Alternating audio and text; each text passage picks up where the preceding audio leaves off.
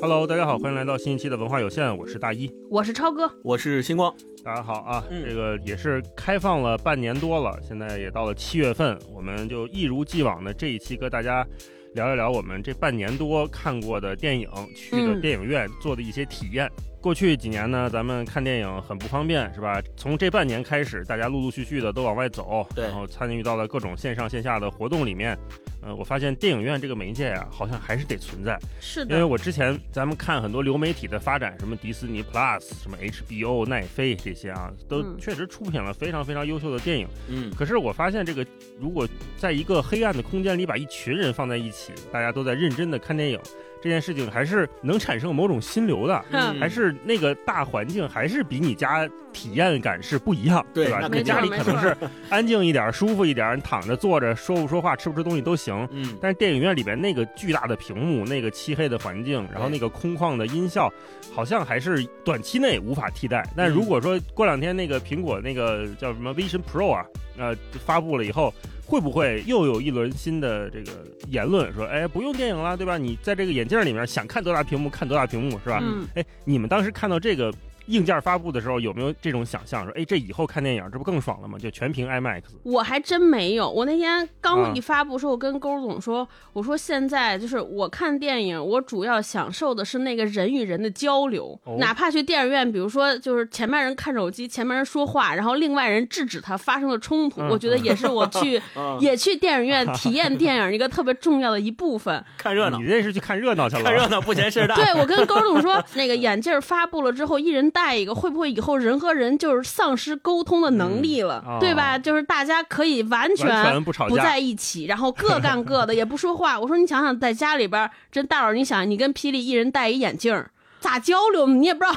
不知道看到哪儿了，然后，然后就是互相捯饬，你也看不着他手，反正我觉得那个就是就没有交流感，对我来说还挺难受。但是啊，我觉得就是那种嗯对于这种特别喜欢在家宅的人，我觉得是个福音。真的躺在家里边儿，就是无界的那个电影特别沉浸，我觉得应该挺来劲的。嗯，我甚至都想以后这个电影是不是就直接弄成那种沉浸式的，跟主题公园似的，你就进去哦待着，就可以进去走。对，嗯不用排队的环球影城，就都是那个，对吧？进去呼呼吓人。嗯星光，你是流媒体派的还是线下电影派的？电影院派的？我其实说实话，这半年以来，我去电影院的次数远比前几年要少很多。哦，哦哎，是可能是因为疫情影响之后，慢慢慢慢这个习惯被消磨掉了。因为疫情之前特别喜欢去电影院，基本上可能每周都得找一个电影去电影院里坐一坐看一看。但是疫情之后，疫情之后就感觉提不起那劲儿来，就老觉得说，哎，又上新片了，我看看什么片儿，看一眼说，哎呀，这个片儿等等吧，在家可能也能看，别去 电影院了。哎，我也现在是这心态。是就这种我记得以前八九年前、十年前，我跟星光真的是每周就有电影上了，我们就去看，对都不管是好片儿烂片儿都不挑，就是嗯它作为了一个跟约个约个咖啡什么的那种似的，对对差不多。就是为了去，但现在不行了。这半年一统计，一发现好像在家看的片子的数量要比去电影院的数量要明显多。嗯。嗯，对，我觉得还有一点就是这个花了钱去看电影和在家就是下电影看不是一个感觉。我每次花钱去电影院，我不是最近上半年整个看电影的主题就是陪铁锤去看，子贡像嗯现在叫。都是这种超级英雄电影，什么马里奥兄弟啊，然后就是 对闪电侠，还有变形金刚，都是这种。就其实我觉得我要在家不花钱看这电影，肯定看一半儿我就干别的玩儿去了，让铁锤一个人在那儿看。就去电影院之后说，这我自个儿花了钱进来，咬牙我也看完。哼，经济不景气啊，也体现在了方方面面呀、对 对对，去电影院里睡觉，我也要把它睡完，就是这种嗯感受。哎，你们这种在电影院看的电影有没有普遍分儿会高一些些，比在家里打分？嗯有有有，是要是按豆瓣评分，我就会高个一星左右。我就觉得，哎，在电影院这个体验好像能加个一分。这个也会产生两种矛盾的方向吧，一种是像说花了钱了，在电影院花俩小时了，看了我的时间成本和金钱成本都已经付出了，那这电哦影可对对对能看完之后会好一点。但也有一种可能是这片太烂了，烂到已经没有办法，就是往回倒饬了，对所以对就只能说太烂了，哎呀，俩小时花在这儿，我管不住真烦对，只能是这样。所以他有两个特别极端的，就生气和差也是得加倍。对有这个感觉加倍，要不嗯起。超哥刚才说啊，大多是陪铁锤去。那星光呢？你现在选择去电影院看片儿这个逻辑是什么？啊！我现在别说去电影院看片儿，我以前不是音乐剧、话剧也是爱好者嘛，呃，平时就是每周基本上都会安排，啊，尤其是以前是爱好者，现在不爱好了。我不是一直是话剧音乐剧的爱好者嘛？之前嗯结婚之前，也要是跟温温谈恋爱之前，其实都是自己嘛，就是我想看哪个我就看，我不用问谁的意见，我也不用问说你想不想跟我一起看啊，不用约啊，就很方便。接下来的发言你小心了啊！对对对，啊我正准备说，我现在就给温温发短信。你听我说啊，就是只要有钱我就啊可以去看，但是呢，呃，谈恋爱结婚之后呢，就没有钱了，不是涉及到一个问题，就是我得先问温温的意见。啊、因为我想跟他一块儿去看，所以有时候看到什么新片儿啊、新的话剧、音乐剧，我会发给他，我说你对这个感不感兴趣啊？如果他说不感兴趣，你去看吧，哎，那我就可以自己去买了。哎，听起来很欢欣雀跃呀！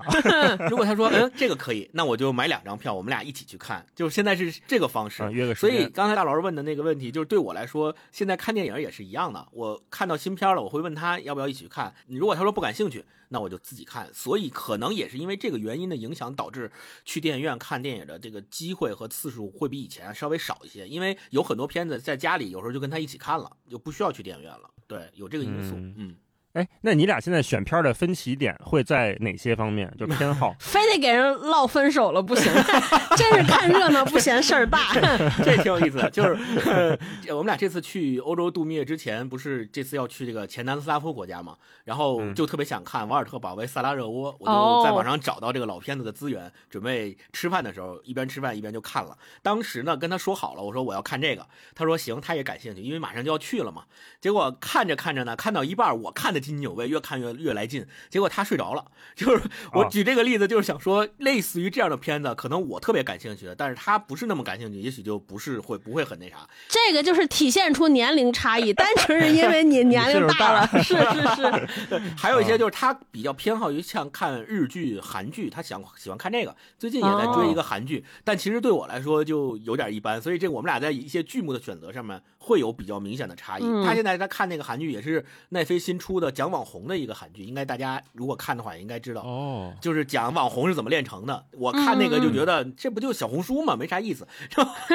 对，然后我也不想看，看两眼就走了嗯嗯啊、这种。哦那出现分歧怎么办？谁听谁的？哼，是石头剪子布还是扔鞋？出现分歧，这个还挺好，就是出现分歧也不会觉得说你必须跟我看，这个特别好，你必须看，啊我们都没有这种，就是你愿意干自己事儿你就干自己事儿就好了。嗯哎，我现在跟霹雳，因为嗯我们俩这个结婚这么多年哈，现在有一个默契，就是我俩你喜欢的他也喜欢不不不，就是他会知道我喜欢什么，以及他哦会有陪着我看的这种哦情况出现。啊比如说这个超级英雄电影，他就知道你肯定喜欢，那你想不想看这个？你想不想看？有时候他主动会问问我，那有时候我就觉得，哎呀，这个好像也一般，要不然咱等等吧，等那个有流媒体了咱们再看。或者是有的我说，哎呦，特想看，特想看，咱等那个上映咱就去看，反正他都能陪我去看。但是呢，他对这些呢，也就是营业状态的看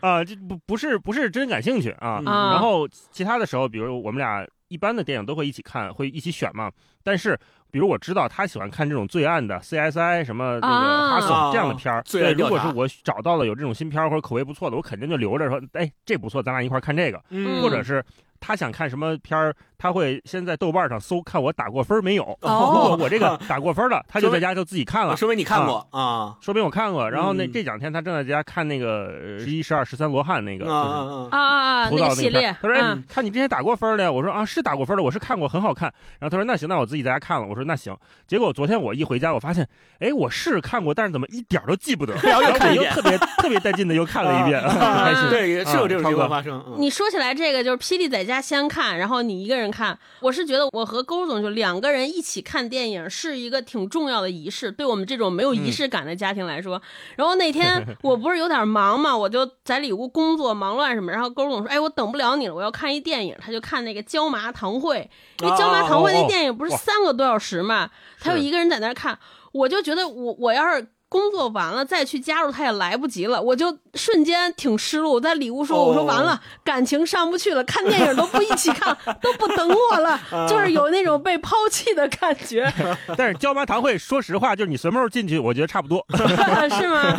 然后就是你知道他看完，他想跟我分享这个电影的好，我又不让他剧透，我说不能说，说完我就不能看了。但是我自己就是这么漫长的电影，我自己去看就得迟迟发动一下那个动力，得要求特别强，又看不了，所以这个事儿就变成一个我们家饭桌上讳莫如深的话题。就是他一说，哎，我那天觉得椒麻糖会特好，我说你不要说，这就是你抛弃我的例证。那这高总可能说，哎，我觉得这个椒麻，哎，别说别说，这椒麻鸡不错，对对对椒麻这两个字儿了以后。对对，不能说这种，就是他自己看完，我再看了，我就有一种特别难过的被抛弃感。嗯，现在确嗯实好多电影，我是觉得真的好，可是我就得发动那个特别大的心力去看。嗯然后一嗯旦比如说，就像超哥说这个情况，椒麻堂会，比如霹雳自己先看了，你让我再看一遍这三个小时的片儿，然后他那这时候他干啥呢？他肯定也在家，也怪闲着，也无聊，就变成了一个好像。不太好处理的问题，嗯啊，是在亲密关系里面，内容消费也是一个大话题啊。是是是，然后我是那种，我有时候勾总看过一次，我再看，然后他老在旁边，就像那个弹幕一样，你知道，就是哦前方警告，就是前方高能预警。对，他就在那说，哎，这个你必须看啊，或者说我看一半去喝水，他就暂停说，这你不能走，你回来，这个特别重要，就是那种。哎，太烦了，太烦了！我后来我就拒绝一切，就是他先看了，我我无哦法再和他一起看了，要不就感觉不行，太烦了，就是特别嗯聒噪。呃那我们刚才聊半天，这个我们现在都在亲密关系当中哈、三位已婚人士跟自己另一半儿这个看电影、看剧的生活方式，大家要是你跟你的另一半有没有这种情况，看不到一块儿去的怎么办？然后是能串看的是你们有怎么选？是去电影院呢，还是在家呀？还是有什么自己特殊仪式？都欢迎留言跟我们说一说哈。对对对，我相信，确实像星光说的，就是这三年过去之后，大家的内容消费的逻辑嗯对，一方面是随着经济环境的变化，还有我们这个内容生态、那这个内容文化生态的变化在变化；另一方面，大家可能也是成熟了或者改变了，不像嗯十年前，对吧？闲工夫那么多了，想去什么就去什么，想看什么看什么了，都变了。嗯大家也可以反观一下你的那个变化是什么，我们可以在评论区一起聊聊看看。嗯啊那我们今天这个节目我们还是有主题的啊，我们 这期节目可能不会像平时聊书聊那么长，我们今天还是做一个上半年的影视的盘点节目。我们去年年中的时候做了一次，就是二二年我们三个人选了各自选了三部电影，就一共九部让我们印象深刻的电影拿过来跟大家一起分享。那这个印象深刻。包括好的，也包括可能没那么理解的，或者是有一些争议让我们印象深刻，这也都可以。我们就把它作为一个文化有限啊有限盘点系列的延续，我们可能就是一年做那么两三次有限盘点，跟大家唠一唠这个。然后，如果是恰好你也看过这个电影，你也有你想说的观点，都可以在评论区跟我们说一说啊。嗯嗯那我们嗯今天有一个小的特殊的小策划呢，就是我们也要求三个主播你在讲你这个作品的同时啊，也要求选两三条这个让你印象深刻的评论啊，因为我们嗯发现这个现在内容消费评论变成了很重要的一环，也是因为这个科技发达了，对吧？大家每个人都可以发留言，都可以说一说。那我们在选很多电影之前，也都会看评论，甚至也会被评论所引导。以前这件事儿对我来说好像没有发生的那么严峻，可是直到这两年，我发现，呃，随着这个海内外可能这个上映的时间不太一样，或者有些朋友有什么提前观影、提前看了，那他们对我接下来对这个内容的判断、期待都非常的至关重要啊。那包括看完一部电影之后，你会发现这电影的口碑有的时候是会反转、会翻盘、会滑坡、会塌房，这都是变成了一个好像在这个作品之后在舆论场上发生的很有意思的事情。所以我们今天就是把评论也带进来。那我们今天嗯念评论呢？呃，如果是这个认同的、好的，愿意提这个留言者的名字，我们就提一下；如果是觉得担心给人家带来麻烦，怕有争议的，咱这个把人家的名字码掉也可以啊，咱们这个不做限制，好吧？啊那我们每个人也准备了两三部电影，我们就一步一步来。如果是正好另外两位主播也看过呢，咱就可以搭着一块聊；要是嗯搭不上话，那就接下来就是半个小时的 solo 就过去了。对，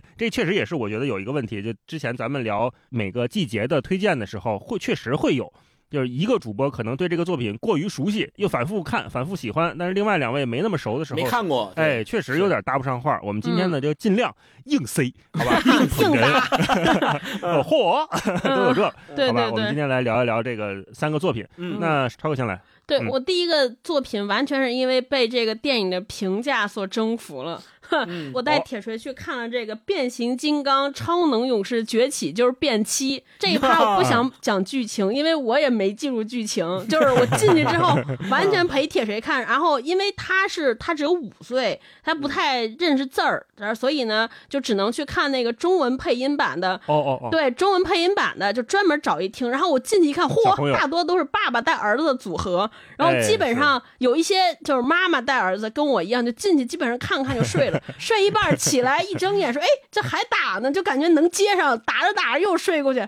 然后我是什么时候醒的呢？就是突然间，就是小朋友突然在全场喊“擎天柱加油”，就是擎天柱加油，真的，我就啪一下惊醒了，我就看哦自发的吗？是对对对，然后就 然后那个铁锤就站在那个台上，扒着前面那个椅哎背，说：“快点儿，说那个幻影，你拉住他！”就是在那儿特别激动啊，嗯因为最后有一段情节，好像就是说有一个人要掉下去了啊你，说的这个，有一个人要掉下，每部电影里都有。对对对，然后就特别紧张，他就喊加油加油，这个小朋友们都特别雀跃，我就突然明白了，我说哦，我知道这个 IP 电影到底是给谁研发的了，肯定不是我。哦然后出来之后，铁锤就说不行，我要买一个变形金刚的玩具，然后我就买了一个、买了一个大黄蜂的那种面具，能变成车的，我巨贵，哎呦三百多块钱。大家都说研发 IP，我就说这 IP 这这得老吧。后来我知道这是一种参透一种商业模式，哎，你别说这个。变形金刚最早孩之宝出这个动画片的时候，好像真的就是当广告拍的。人家是先有的变形金刚，然后才有的这个动画片，然后再动画电影什么的。我我有了孩子之后，我才发现，我靠，这种万恶的商业模式，特别希望国家管一管，就完全为了卖玩具研发一片儿，你就感觉每集和每集都一样，我们家那玩具都放不下了，对，对，真 大型广告。铁锤不是特别喜欢奥特曼吗？那个奥特曼真人电影的时候，你们去看了吗？哎，那会儿应该在家看的，看了吗？安野秀明的没看那个没有。对，那个因为没有中文配音，没找着。就他嗯看不了字儿嘛，就只能是。其实那个剧情我也没记住，后来我一看那个评论区，我觉得也没有必要记。哼，然后 我是那天在朋友圈看完，我另一个朋友带他儿子去看的，他我觉得他那个点评太精准了。他说有生之年也没有想到，就是变形金刚就是变形加金刚。哦，这次有那个大猩猩，对对对对有猛兽侠。啊，就是一边变形加上金刚 也会变形，就是变形金刚。我觉得这太精准了，我就迫不及待给大家分享一下评论区。我觉得评论区，我昨天晚上看的时候我就一直在乐，半夜两点，我觉得这大家的感受都一样。我给大家念几个太棒了。这个网友的名字我不会念啊，但是我给大家说一下，这个真的是说出我的心声。他说，一张电影票看了《速度与激情》加《达芬奇密码》加《钢铁侠》加《金刚》加《神奇动物在哪里》，真是麻雀啄了牛屁股，确实牛逼。真的就是剧情概括，就一开始就是飙车，因为这次出来幻影是个跑车。我第一轱辘有印象的时候，就是幻影咔咔在那变，跑贼快，真的就是《速度与激情》。然后达芬奇密码呢，是因为他们这一集好像是找找一个什么钥匙，跟达芬奇密码一样嘛，不是也找一个打开古堡的钥匙。然后钢铁侠就确实是就就是因为最后有一段是真人。套在那个车上，就真的跟钢铁侠一样。然后说这个金刚就前面讲了嘛，然后那个神奇动物在哪里？因为出来了好多那个怪兽、巨兽。我这我觉得这个人太厉害，真的就是这个剧情。嗯我再给大家分享一个，太逗了，就这个是吐槽里边的一些台词，因为那个台词就是。我们都熟悉好莱坞那种超级英雄电影，就会有一些特别燃的、特别励志的、特别催泪的这个台词，就是说出来鼓励大家。然后，但是这一次好像大家对这个台词并不买账。我给大家念几个这个类型的评论：说昨天看完的，今天剧情已经忘了。跟我一样，昨天看完的，今天剧情已经忘了，只记得擎天柱在各种动员、各种喊口号，就像我那老板一样。啊，哎呀，太精准了。还有这个说过分强调我们是一家人，让我觉得下一秒就要开始家人们上链接。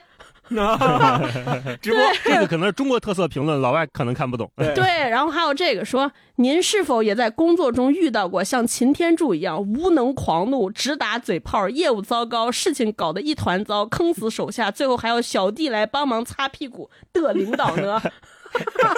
真的啊！还有这个啊，还有这个这一趴，我就只想念评论，我可以念一期，太棒了。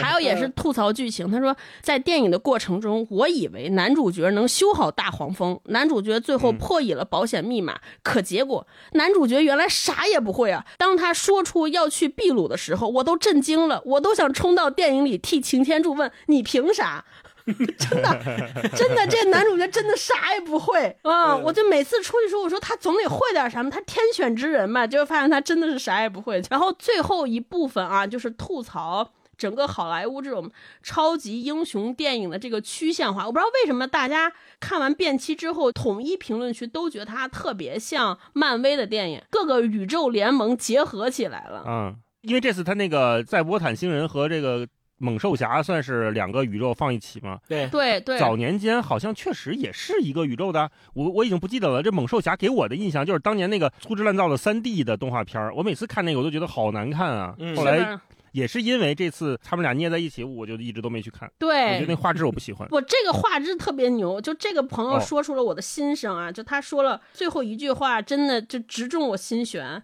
他说：“下次请把剧本里的每一句对白都删掉，打满两个小时吧。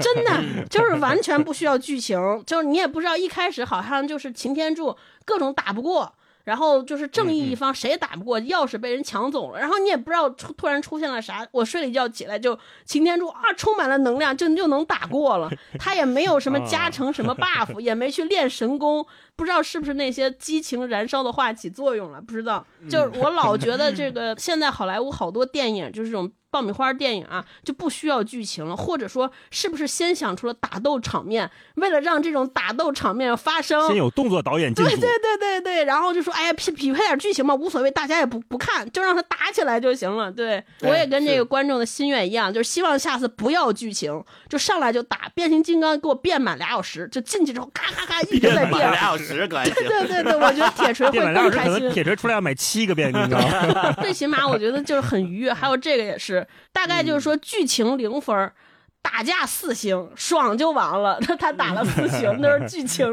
剧情零星。也不知道是吹还是黑。就这就是 电影这些体验特别好的部分，就不是说看完一个电影就完了。嗯尤其像看这部，有时候我每次去看那些不太好的片子之后，我觉得在评论区收到的快乐和愉悦比看电影的多多了。甚至有的时候就好几次，我说哇，这电影这么差吗？我不行，我就激起我的好奇心，我就去看一看。然后看了《富春山居》啊，嚯《逐梦演艺圈》啊，就这种，嗯就好奇心太重了，真的害了我。有名的片儿，这都是啊。行，超哥推荐了，也不是推荐啊，超哥分享了《变形金刚七》的这个精彩故事。哎啊，那星光来一个吧。好，我接着超哥这个跟超哥分享的变形金刚是一脉相承的爆米花式电影《速度与激情十》。哎呦，哎，家人侠，家人，侠，家人侠，对这个现在豆瓣的评分是六点二分，我自己打了个分，是我给五分，就满分十分，我给五分，哦五分是不及格，对，呃，六分及格嘛，呃，剧情也不说了，因为没什么剧情可以说的也。是是吧？嗯对，是我呢特别把这个豆瓣上面的好评、短评里面的好评和差评，呃，选取了几条，呃，放上来。我还特意看了一下短评里面关于《速度与激情十》，好评占百分之三十八，差评占百分之二十二，然后哦，这两个加起来百分之百一减，剩下的那个百分之多少就是中评。我呢只咱们只选极端的，就是看好评和差评。你会发现特别有意思，就是好评跟差评差不多一样，就本质上是一样的。差不多一样。你看啊，就是 我有点心动了，想看这个电影了。这一期里面好评，比如有人说说当真是照着复联来拍的，也确实有那味儿。海王最佳 这一部里边的喊派是在正义联盟里面演海王的那个演员嘛，啊对，杰森·莫玛，杰森·莫玛，呃，他说海王最佳，演技证明一个疯逼反派能拯救一个系列，这这这个这是这是好评。然后我不知道他这这个好评啊，对到底是黑还是 还是捧啊？然后还有第二个条说集齐了范迪塞尔、惊奇队长、神奇女侠、和平使者、海王，什么杰森·斯坦森、巨石强森，这一一堆人名。说说实话，忽悠环球请这么多大腕演一个持续狂轰滥炸的动作片，已经很对胃口了。这样一个系列拍到第十部，就不要太苛刻于剧情了吧？这 这也是好评啊，这也是好评。然后这个也跟我那个一样，确实牛逼，花一张票嘛看了这么多。对，然后最后第三条我选出来的好评是，就应该像这样，不会写剧情就别写，狠狠的飙车炸车，视觉效果拉满，优秀的传统爆米花。你看这个是好评啊，这就跟超哥那个啊观点一样，对就是别给我讲故事，就四个小时变形就行了。四个小时炸车。对，你看差评，差评的第一条是第九嗯部都上太空了，第十部非但没有飙出太阳系，反而还在地球上玩，说汤老大你太让我失望了。这个是第一条差评。嗯这个确实是，对确实是。然后第二条差评，我觉得还挺值得讨论讨论的，就是第二条差评写的是所有角色都可以死而复活。范迪塞尔，你是在侮辱保罗沃克吗？就是就是他这个哦对第十部里面，就是他之前所有在他之前的电影里面写死了的那些角色都复活了，比如说韩那个韩国人，对吧？对对对还有很多对对对很多人就不明不明不白的是就又活过来了，然后就给一个理由说其实他当年没死，然后拍一个小短片告诉他为什么没死。但是唯独保罗沃克，虽然他这一部里面还是用这个 See You Again。再一次用 AI 的合成技术致敬了保罗沃克，但是这个也属于炒冷饭了，因为在《速度与激情七》里面他已经这么干过了，是的是的然后在十里面又做了一个，这个就是纯粹的，就是消费对。我觉得这跟致敬一点关系都没有，这对纯粹的消费。是，所以你如果在《速度与激情七》里面你玩这么一手，大家会觉得说啊特别怀念、特别感动，而且《速度与激情对七》也确实是这一个系列里面票房最高的那一那一部。啊，真的呃，对，但是你在第十部的时候还玩这一手，我觉得就有点不太合适了啊。对，然后嗯，差评里面还有说大胆预言后两部。呃，这个又有两个人复活，然后海王这个反派洗白了，所有人都是 family，其乐融融。这这对这是的不是说所谓家人侠嘛？就是那个电影里面所有台词三句话不离 family。跟我那个一样，家人们上链接也是马上就要上链接了。我看的时候每次都是。觉得这个反派你就也就不会认真打，就跟看美国队长跟钢铁侠内战一样，嗯就是两边闹着玩儿，嗯，最后反正都得收编。你看杰森斯坦森演反派的时候，刚开始很惊艳的，说这个反派也太强了吧，结果发现打着打着变成他们波的了，而且就一句话好像就劝降了。我说这革命意志也太不坚定了。对，刚才大佬说的这个，在差评里面有人专门写说，family 里活人越来越少，死人越来越多，朋友越来越少，敌人越来越多，这是什么鬼家庭啊？啊这个写挺好，这个太棒了太逗了。然后还有一句话叫“特效就是炸炸炸”，台词就是加加加。把我逗坏了这句，对。然后 不管看没看过《速度与激情十》，我都推荐大家去豆瓣看它的长评里面的第一条，题目叫“家人侠是沟通速激漫威 DC 的桥梁”。就他写的那个长评的文章，比电影本身更精彩。就他把《速度与激情》、漫威和 DC 的所有电影弄一大杂烩，然后哦长评价里面他弄了一个大杂烩贴图，然后做了一个剧情。底下这些评论人都说还是你厉害，对，就这个我特别推荐大家。对，所以我分享的就是这个《速度与激情十》，我是是没在电影院看，我是等到他有资源之后在家里看的。但是我的观影体验是，前半部还能坚持不睡着，然后到后半部的时候就 断断续续的睡一会儿，然后醒一会儿，睡一会儿，醒一会儿。但是到最后，最让我感到诟病的一点，为什么我只给他打五分不及格，是因为他都没给出一个完整的结局，就打着打着突然屏幕黑了，然后开始出字幕了，告诉我说敬请期待下一部。当时我就觉得这是什么鬼？就是你你你就算拍上下部，你也应该像对吧？复联四里面拍个上下部一样，大家知道非常明显，对吧？你这 弄一个打着打着，完了突然出一个剧情说哎没了，然后你期待下一部，我觉得这个太差了。是嗯，而且速激一向的，就我觉得从五六七还是好看的，因为它里面有很多这种破案或者是偷盗系列，还是有一些智商在的嗯。对对对再往后什么核潜艇上太空，这贴个胶带车就上太空，这已经疯了。我觉得这太蠢了。而且我觉得一直有一个诟病，就是大家对范迪塞尔的这个话语权的啊对对对不满意。是是这是江湖上的一个大家都知道的事情。他跟那个巨石强森闹过矛盾，跟嗯杰森斯坦森闹过矛盾，然后这次好像又因为杰森·莫玛演这个反派演的太好了，抢戏了，抢了他的风头，他跟杰森·莫玛又有点不高兴，嗯又因为他是对自己的这个呃 ego 特别大嘛，就拍完本来说这第十部就作为结束，呃，整个结系列就结结就完了，但是他拍着拍着好像要拍上下部，对，结果拍着拍着上下部完了之后又要拍一个上三部曲中下部，对，啊拍三部曲。了，又要三部曲了，吃相真的不好看。是，嗯而且好多人都在诟病他这个，说整个电影就以他为主角，所有的惊险的动作戏和稍微有点剧情的，比如说什么拆炸弹啊之类的这些戏，都是只有他一个人干，而且他一个人干成了。啊就他说这个简直没有办法忍受，说你明明自己在标榜的是 family family，然后最后出出任务遇危险全是你自己干的。对对对对对啊对 是我看还有那个差评里边评价说，我对这个片儿只能用一句 "I'm Groot" 来评价，就是说你应该知道他说的是什么意思，啊对对对对对因为那个 Groot 是范迪塞尔配的音嘛，嗯听起来这两个电影也都没什么对可可去看的呀。我我就是为了满足好奇心要去看一下，为了这些影评再去看一下，再回来看影评非常值得。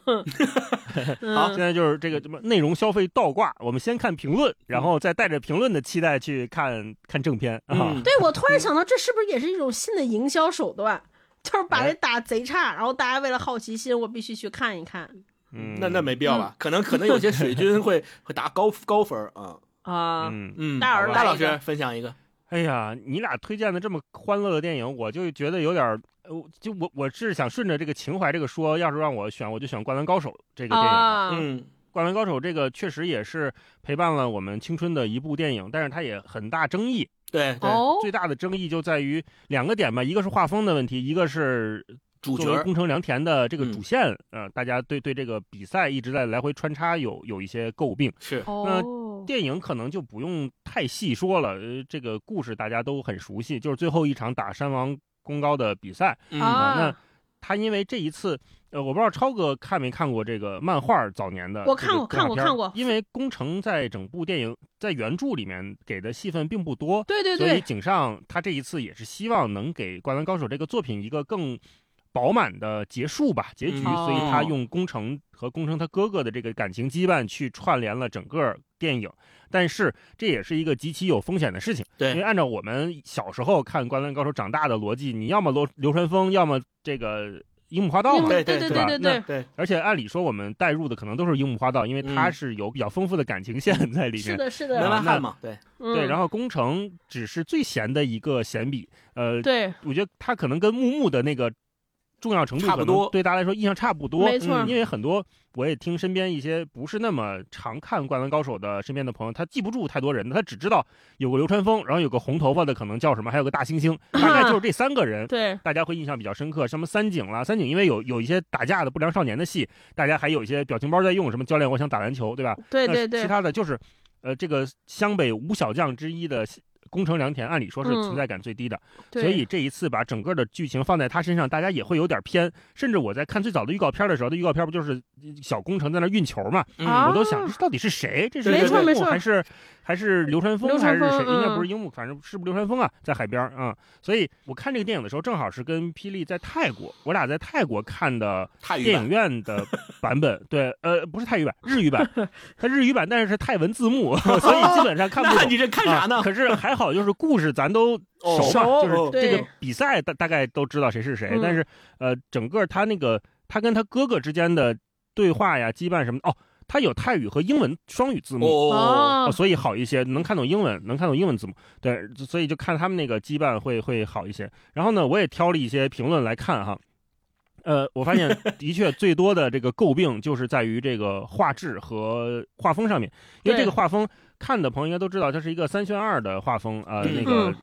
不是我们以前看漫画时候井上那种特别线条、特别硬朗的，就是浪客行啊什么那灌篮高手那样的场景了。他这次对就所有人感觉都磨了一层皮，而且在这次电影版之前，咱们更熟悉的是有一个动画版本，动画版本就是专门把那个打山王功高的那一章，就是停留在马上要打山王功高了情节，所以就是大家还都挺期待这次电影版的。但是大家的期待可能都是跟着以前的记忆下来的，所以以为是剧场版对吧所以这次电影以为是那次的电视剧里面的剧场版嗯。啊，结果出来之后发现画风是这样啊，有点接受不了。对，多说一句，井上雄彦他对于这个他的漫画改编成动画 TV 版这件事情非常的不满意，对，他自己也在很多地方吐槽过，就包括嗯。说投一个三分球会投一集，他对这种设定 真的真的 真的太棒了，太精准，很生气，嗯，所以他一直是我觉得他是希望能通过有一部自己的动画作品，把这件事情做一个好收尾，收尾住的。你像我们嗯作为全世界的观众，对呃，还是我觉得应该是看 TV 版的更多一些。是的，它是的，是不，是不是那么多人都完整的看过漫画，甚至有漫画收藏的习惯，都都不会。大家如果是井上认为，如果我这么一个呃了不起的自己很重视的作品，最后大家对他的印象只停留在那个动画版上面，他会不甘心。所以我觉得他不管从画风，还是从故事，还是从整个的音乐上面选取，都做了一次很彻底的颠覆。啊，我刚开始看的时候，看到最后他都没有放那个“大声说爱你”那个那首歌，我还很很遗憾，我说怎么能不放呢？可是后来我慢慢的就被很多身边的朋友就说服了，就也是知道了这些背景信息以后，我知道一是这个乐队他们好像还挺有自己的想法的，就他们基本上不会再把这首歌拿出来演出还是干嘛的，我忘了啊。哦就就这首歌的音乐本身版权它有一定的限制，封箱了，然后另外也是井上他对原来那个版本的想彻底的做一个新的，才有了这次的这个音乐的版本，就没有放原来任何一首歌。所以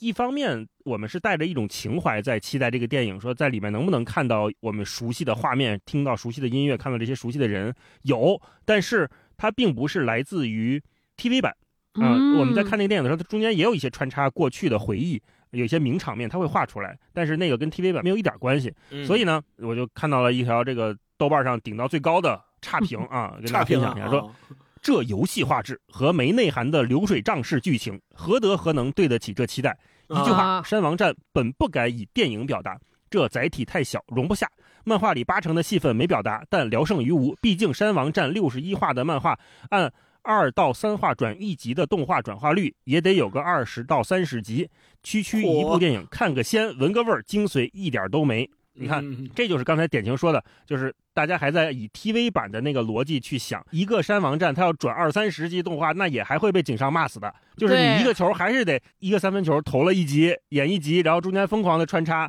啊、然后他也提到这个画质，就是这个像游戏一样的画质，确实，呃，我觉得看上去需要有一定的适应，它也是一个时代的记忆吧。我觉得它也嗯不一定要完全符合所有观众对他以前的期待。嗯嗯这就涉及到一个创作者他到底要不要冒犯观众的这种对对对，挑战创新性挑战观众，挑战，他敢不敢去挑战这种东西？我觉得井上在这方面，他绝对是一个勇敢的创作者。嗯嗯，嗯他没有用那些大家一看就热泪盈眶的东西，但是他同样给了我们一个惊喜。对啊这这是我觉得《灌篮高手》这部电影，它作为一个情怀收尾的东西，在这几年我们看到很多情怀片儿，它是一个不错的产品。这个是一个差评啊对一个评论嗯。我发现所有的电嗯影差评都比好评写的精彩，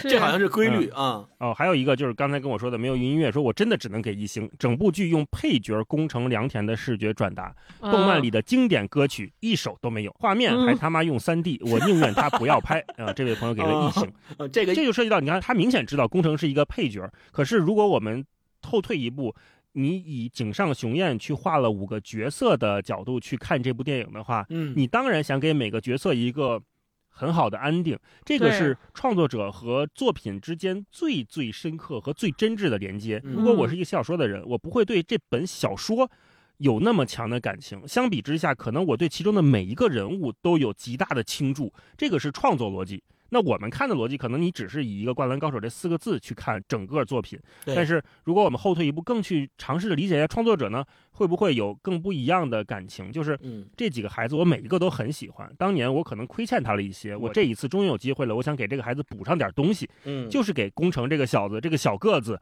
补上一点东西。他在球场上是最不高大的，他在球场上可能是之前最被人忽视的，但是他同时起着一个非常重要的作用。他们五个人在最后打山王这场比赛里面，每个人的内心都产生了巨大的波澜、成长啊、还有最后的就是人物弧光的完成，都是很了不起的。如果我们嗯用这种心态去理解每一个人物的话，我相信他就不会说出这样的话。嗯他应该会像井上一样，更去喜欢这每一个人。嗯那我们去消费一个作品的时候，呃，到底想的是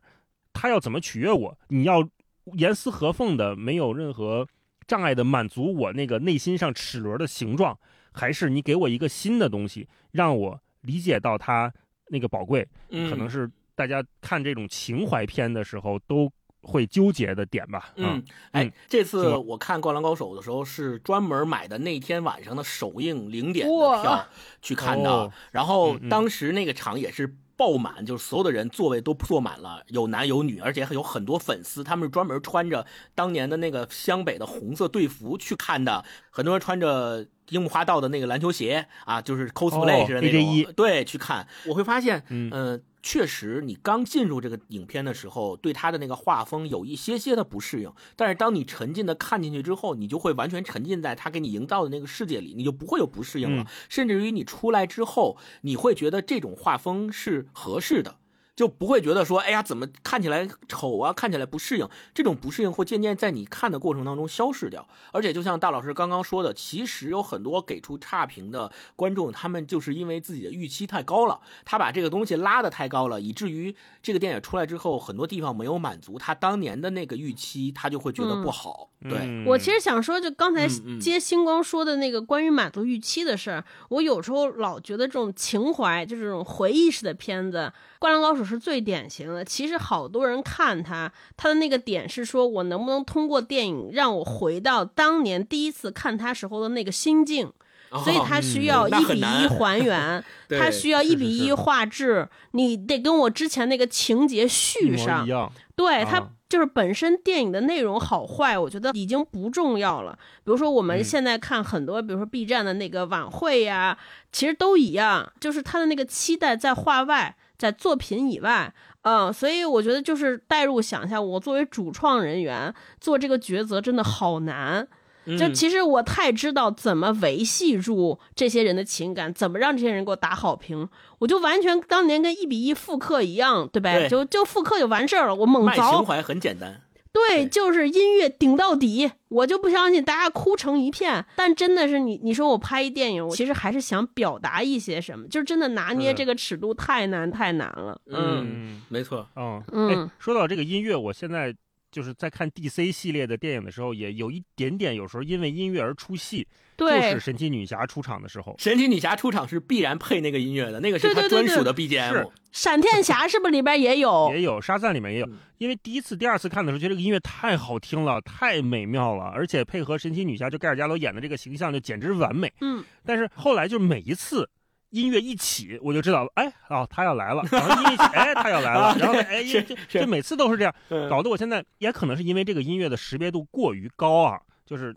他已经跟这个人物产生了一些干扰我观影的感觉了，就嗯他他不能再给我带来惊喜，只能给我带来出戏，这可能也是我个人问题吧，嗯。嗯嗯嗯，我现在看电影也是，我现在就特别害怕那种音乐灌的特别满的电影。就我我待会儿可以分享一下我最近看那个电影，真的就是这个问题，看的我就感觉看一 MV 去电影院里边，但倒是也挺爽，音效确实挺好。嗯，嗯，好，那我们这嗯第一轮的分享就先聊到这，接下来我好们进入第二轮的电影分享。第二轮，那星光先来吧。好，我今天想要分享的这三部片子是按照我自己的评分从低到高分享的。哎刚才我也是分享的我也是是这个《速度与激情》哦然后嗯排在中间这个是最近的一个新片儿，就是王宝强导演的《八角笼中》，我想分享这个。哦，前两天我专门去看了，因为这个我去看之前是有朋友他看完之后推荐我，他专门给我发微信说这八角笼中你要看，觉得特别好，然后我就我就有点期待了，我说那我就去看看吧，到底怎么好啊？因为王宝强导演的第二个片子，大家知道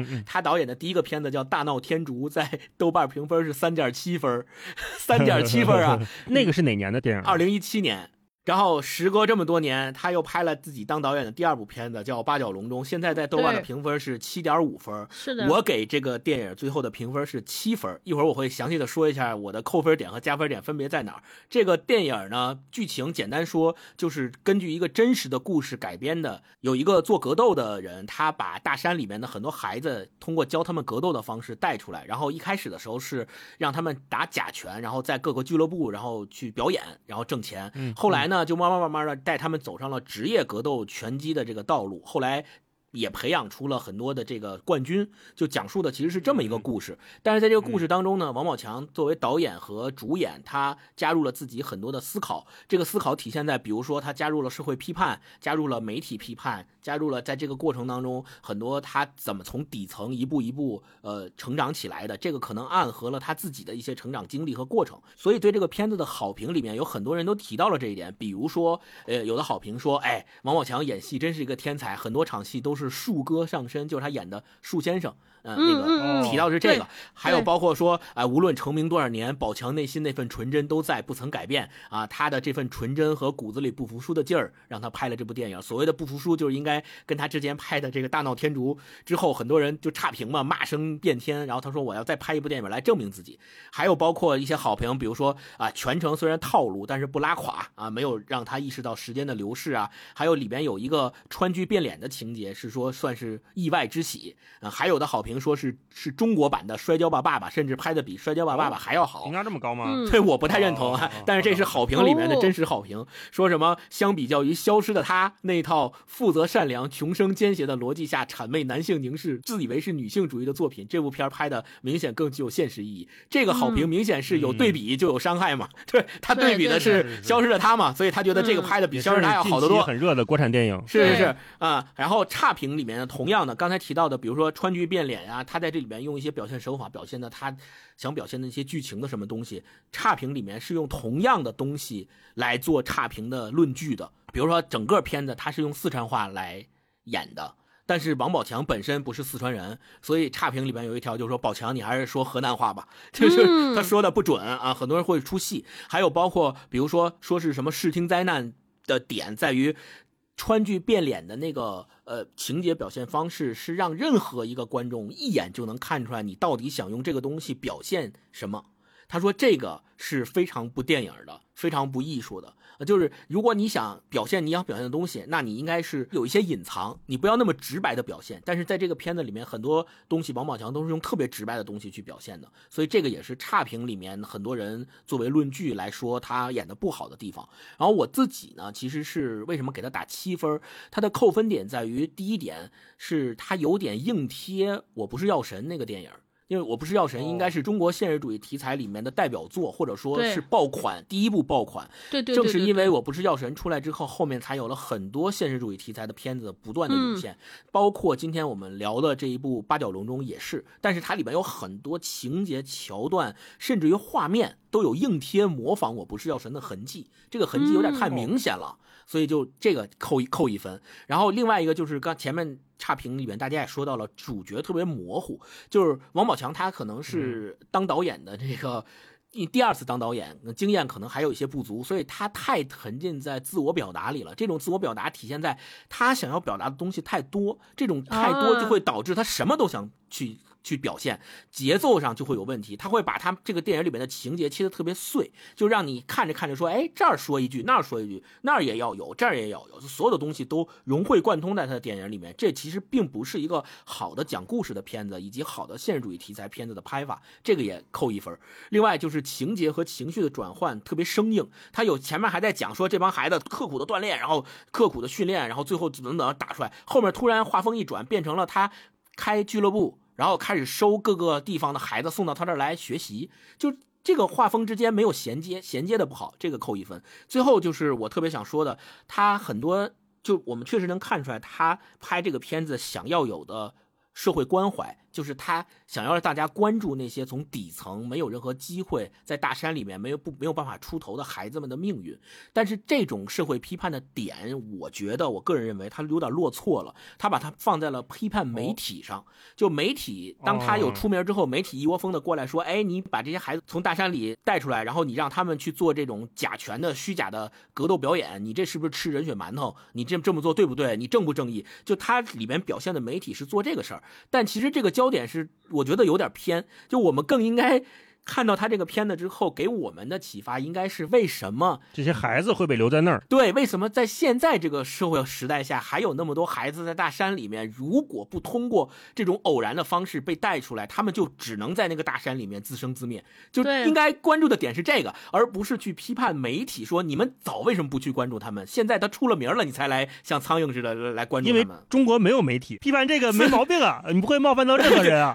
对，但是你要知道，就是他如果把这个点落在这儿，那我们就会联想到，在之前还有一部歌颂媒体人的片子，叫那个白客拍的《不止不休不》。止不休。对，那这两个片子放到一起看，你就你就乱了呀。你说那到底中国媒体人是有这个节操、有新闻理想，还是没有？还是现在说这些媒体就只变成一个追热点的一个？那这个就很难让大家形成一个说我到底现实主义题材的电影要表现的东西是什么？那我觉得他这个是稍微有点偏，所以我还给他扣了一分。嗯我觉得这个中国现在拍这种现实主义题材，真的只能你是对着风车 去嗯扎标枪，对，你是没什么可聚焦的，就所有的批判的最后直指的那个锚点都是模糊的，这也是只有创作没有办法的地方对，。要不然就根本看不了了，根本看不见了。对，也有另外一个极端，就是我们看韩国电影，韩国电影所有的批判都非常直指，都直指到具体的那个人，可能就批判直接批判到总统身上，对对这也会产生一些问题。就是我们现在看韩国的很多现实主义题材电影，你会觉得还挺套路的，包括一些剧。悬疑剧也会最后都是青瓦台怎怎么着怎么着怎么着，对对吧是那那在中间这么一大段的阴影当中，我们怎么去找到那个具体的可以去面对的那个对象，是很困难，但也很重要的。对嗯我觉得现在台湾电影在这方面就做了一个挺好的平衡的。嗯对，所以大老师刚才说那韩国电影那个特别好，嗯嗯就是因为你把它太聚焦于那个点了，导致很多人认为只要我把那个换了，就什么问题都没有了。哎但实际并不是那么简单，不是那么非黑即白的。嗯对，嗯然后最后我不是说有有两个有一个加分点是结尾，他用了莫西子诗唱的歌，这个歌就把你带回到了这个现实主义题材的原点，就是它是基于真实故事改编的。对你会发现哦，原来这个故事不是凭空建造的，而是真的有大山里有这么一个故事，里面有这么一群孩子，因为教格斗，然后走出大山了，然后才拍了这么一个电影。所以我最终给他分是七分啊，就算及格吧，及格高一分的情况。然后最后就是我特别想呃记着这个片儿。推荐给大家的就是根据之前说的差评，比如说主角模糊啊，比如说他的这个影片切的太碎啊，还有包括他的批判性可能焦点模糊了。那我推荐两个片儿，一个就是推荐再次推荐《棒少年》，棒少年，哎然后再次推荐那个，如果是大家对这种体育励志运动的这种题材感兴趣的，我再次推荐《铁甲钢拳》啊。对哦对，我喜欢。对对这个片儿我也是在，因为它就你会发现《铁甲钢拳》也是表现的说可能父子关系，也是表现的在逆境当中底层然后崛起的这么一个故事。但是他讲这个故事就讲的很圆满、很完整，让你既能体会到它里面那种热血，又能感受到那些人的困境。它不像王宝强拍的《八角笼中》，你只能感受到说，要么你感受到的就是啊，这些孩子真苦啊，真没有办法，真的是被迫的为生计而奔波，没办没办法，他只能通过这个方式去走。但是你你没有办法感受到更多、更丰富、更多元的层次的感情。我觉得这个是一个呃，所以我推荐《铁打钢拳》，这个应该是一个比较好的范例。嗯嗯嗯嗯，嗯，哎刚才星光说这两个电影我都看过，但是我没看过《八角笼中》，我还没看啊。你嗯说完之后，我可能想去看一看。呃，我有一个好奇，就是嗯，如果拿《铁甲钢拳》举例子的话，我们会发现《铁甲钢拳》最后我们所谓要打的那个反派，就是操纵那个大机器人儿的那那那那一帮财阀，他其实不是主线，嗯好像他只是一个就支线任务，嗯他并没有说休·杰克曼带他儿子两个人，我从小就一宿敌，我就要干死他。对对对其实不是，是，只不过是我欠点钱，我要去挣一个奖金，对吧？嗯，这铁甲钢拳的主线是父子情这一块，对他俩是怎么互动、怎么玩，是是是，然后中间就是穿插着一路升级打怪过去的。嗯，然后棒少年，我隐约记得就是他们也有一场比赛是要跟好像美国去美国跟一个国外的一个队后来输了嘛，对，后来输了。嗯对，可是那场比赛也不是他们的人生目标或者终极理想，是他们最重要的就是这一群孩子怎么在这儿跟这个教练、嗯跟这个场地、跟棒球这件事情发生关系，产生互动。我就想知道，那个像八角笼中，那它是这个东西它反过来了吗？它失重了吗？还是怎么样？是这样的，就是你会看八角笼中，他是以格斗的孩子们和教他格斗的这个主角王宝强的主线来做的，然后他最后的行进方式，最后的结局也是他教的这格斗的孩子里面有一个孩子拿了冠军，最终在冠军比赛中战胜了那个看似不可战胜的白人选手，就是这个主线到最后也依然是他的主线，所以我说他这个就是到最后你会看的可能反而有点太重了，就这个重，哦，你最后并没有解决那个终极的问题。现在这帮孩子这几个被你带出了大山，那后面是不是还有其他孩子？他们怎么办？就这个问题没有通过这个解决。当然了，这个也不是这部电影能解决的问题啊，我们必须要说这个这句话。所以我是觉得八九龙中他。对于王宝强来说，他是一个突破。第二次当导演，他能拍出一个七分以上的这个电影，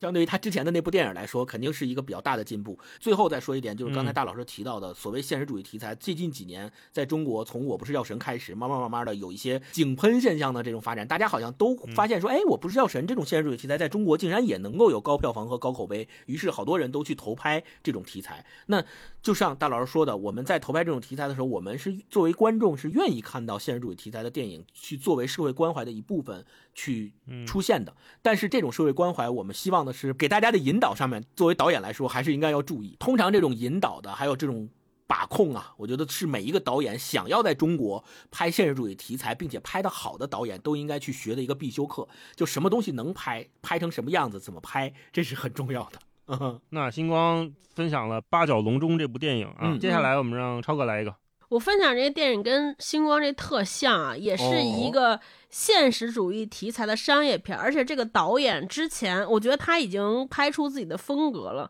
就这个导演，就之前拍过《送你一朵小红花》《滚蛋吧肿瘤君》，《滚蛋吧肿瘤君》是改编自一一部漫画嘛，就是都是这种比较温馨的、有点小治愈的、挺浪漫的电影。就是它所有电影的内核都是这样的，对，就是以现实主义为外壳，但其实。看下来还是觉得是一个挺商业的，然后嗯挺让人有情绪价值的这么一系列的电影啊。就今天我聊的这电影叫《我爱你》，在评论方面，我觉得大家的口碑非常的一致，大家观感是我少见的一致，就是大家对觉得这个电影就是优点和缺点都非常明显。就优点就是这四位演员演的真是太好了，就是它是一个关注老年人题材的电影。嗯，里边四位主角分别是倪大红老师、惠英红老师、梁家辉老师和叶童老师，哦，都是老戏骨。讲两嗯对儿老年人人近黄昏的时候如何看待爱情，包括同时还处理支线处理一些和子女的关系。嗯那个梁家辉和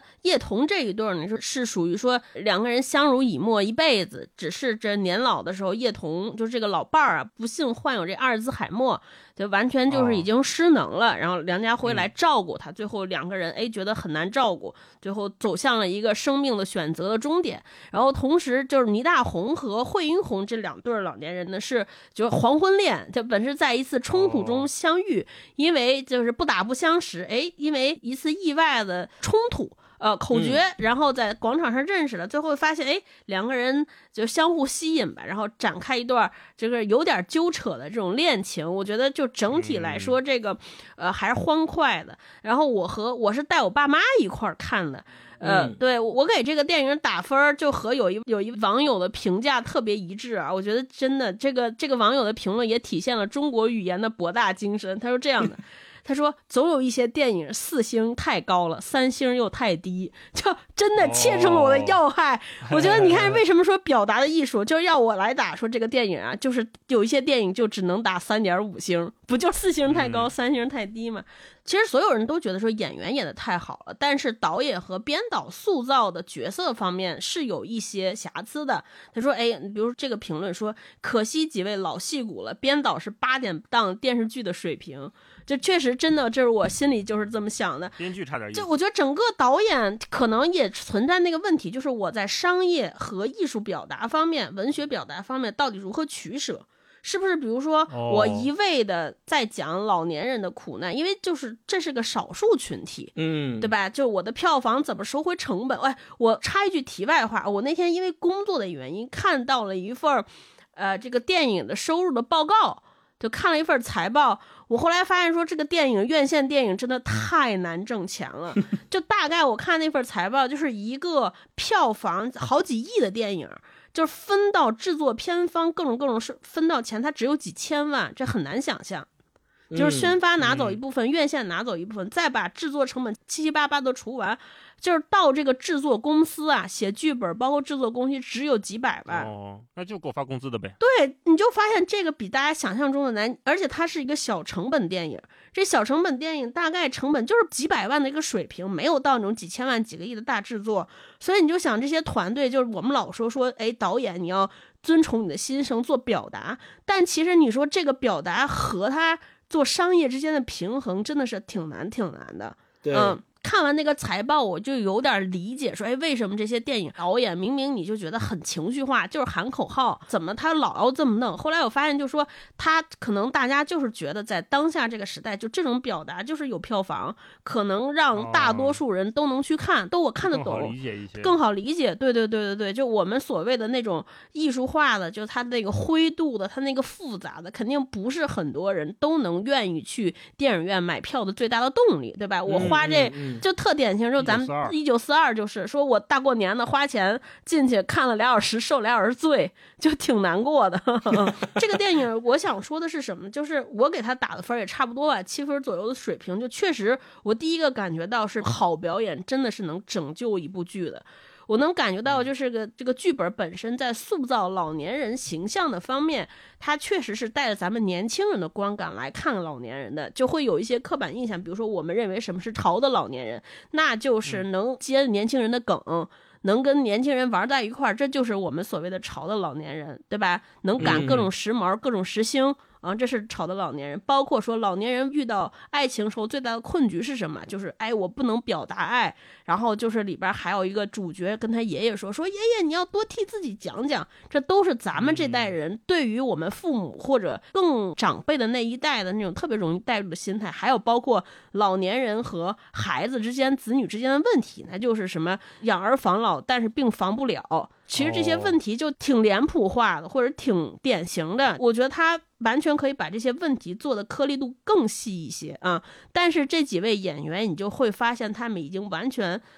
就是尽力在通过自己的表演，让这些脸谱化来变得更真实、更细节啊，真的很好。然后第二个呢，我觉得这个电影对我来说，我愿意给他打高分，有一颗星，真的是情感分。因为那天那个电影是我带我爸妈一块儿去看的嘛，我也感觉到我爸妈看的过程中他是愉悦的，虽然他可能觉得这个哦对于老年人的表达没有那么真实，就挺戏剧化的。是因为是港台的原因吗？不真实。我觉得他就把很多的问题他具象，就像咱们年轻人看老年人的困惑一样，说你不就是你说一说话，你们俩在一起就完了吗？这有什么的？但其实你真正变成老年人，他们要面临的困难会更多更多。就像咱们那天就聊哦穆斯林的葬礼那本书嘛，就你带入到那个时代，包括他过去既有的文化对他的熏陶，他做的嗯抉择并没有那么非黑即白那么简单。对对对，啊，就我觉得他那个层次维度其实可以再丰富一些。可是。我看我爸我妈在看的过程中，他们就是笑的，就很开心。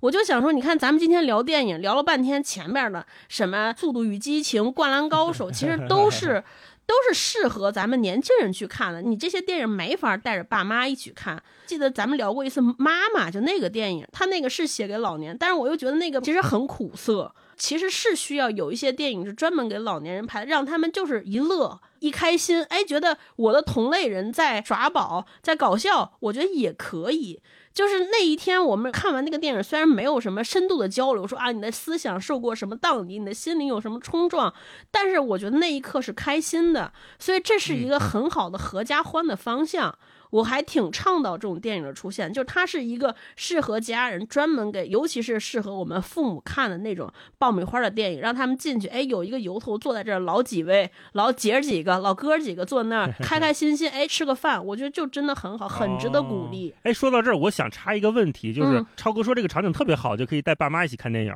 我其实很久没有跟我爸妈一起看电影了。对，如果让你俩推荐一两部，就除了《我爱你》以外，还可以方便跟爸妈一起看的电影，你觉得他们大概率会喜欢，但也不会特别沉重的？芳华，哦，芳华，芳华是我妈会拉着我一起看的。我的推荐方向跟超哥是一样的。我跟我爸妈之前看的一起看的一个电影就是《长津湖》，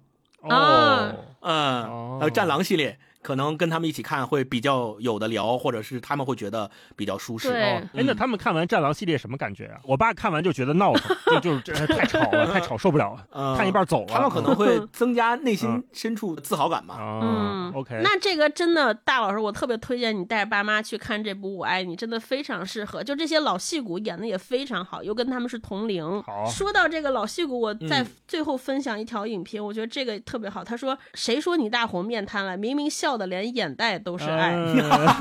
你怎么找到这么多好玩的评论的？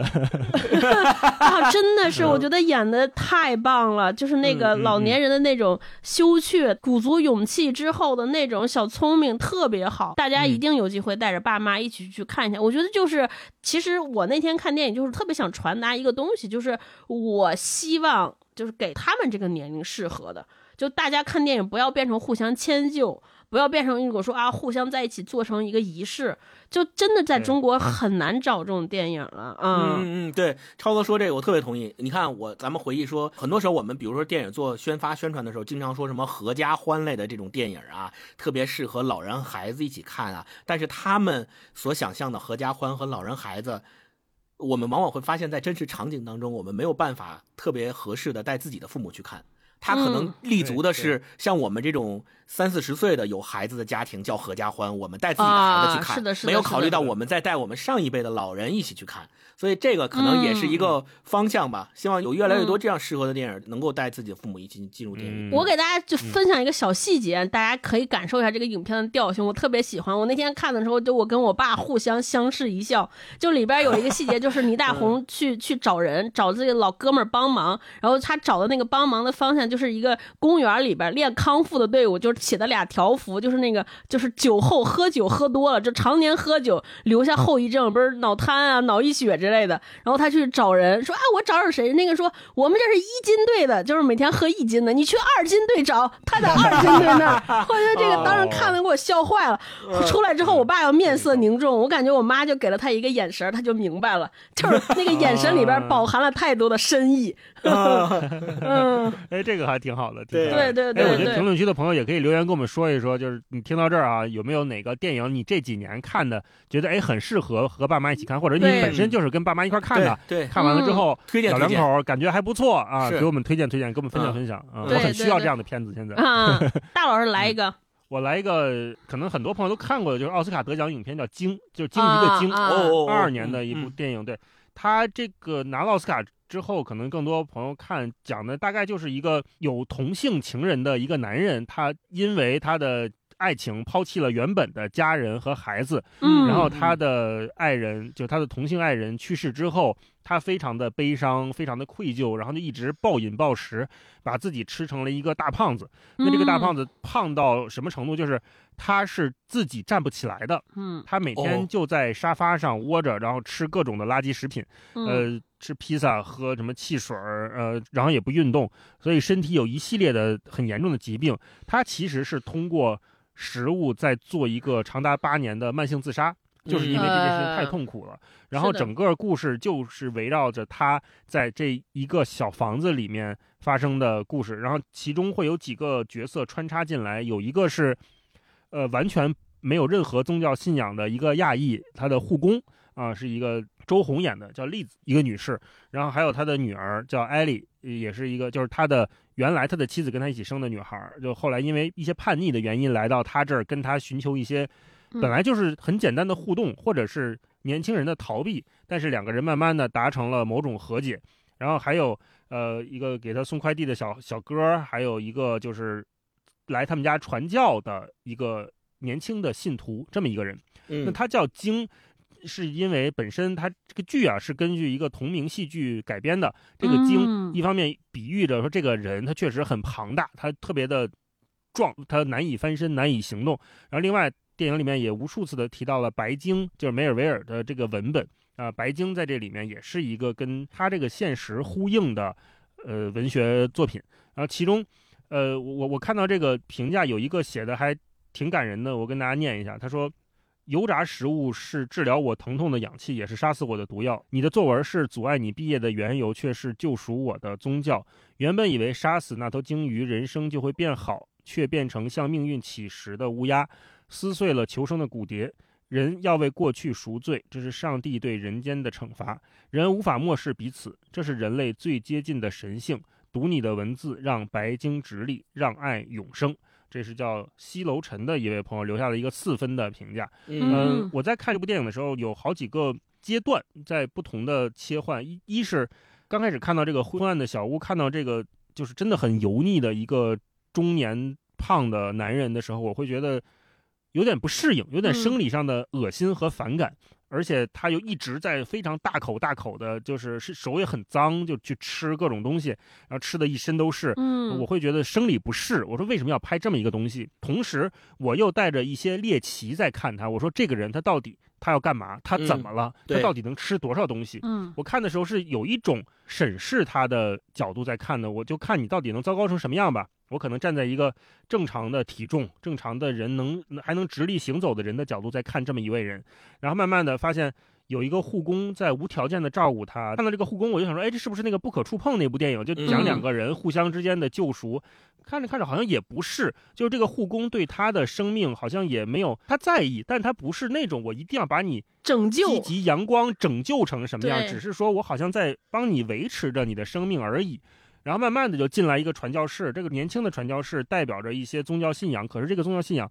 呃，我们看电影就会发现，他慢慢的跟这个人的过去产生了很严重的连接，就是因为这个教会的一些教义导致他跟他原来的同性爱人不得不分开，然后两个人有了生离死别，嗯，然后才知道这个同性爱人原来就是这个栗子的哥哥，好像他这是他的亲戚。再往后，这个小女孩进来也是，她一方面代表着某种年轻的有生命力的东西，另一方面也代表着反叛和不理解。他说你：“你来写诗吧。”然后那个女孩写的诗说：“我讨厌这儿，这儿太脏太臭了，呃，什么什么，我我讨厌写诗，你们都好恶心什么的。”她写了一个非常年轻人那种叛逆的作文写在本上。可是他作为父亲看到这几句话的时候，他竟然笑出来了。他说他数了数，好像其中的什么元音字母还是什么，说：“哦，哇，我女儿有写诗的天分啊，又有这样的温情。”所以我看的时候，感情会比较的复杂。啊，他嗯吃掉多少垃圾食品？他吃的时候，我们看到的是碳水、是热量、是饮食的化合物。可是我也知道，他吃下多少，他就有多少痛苦。他吃下的并不是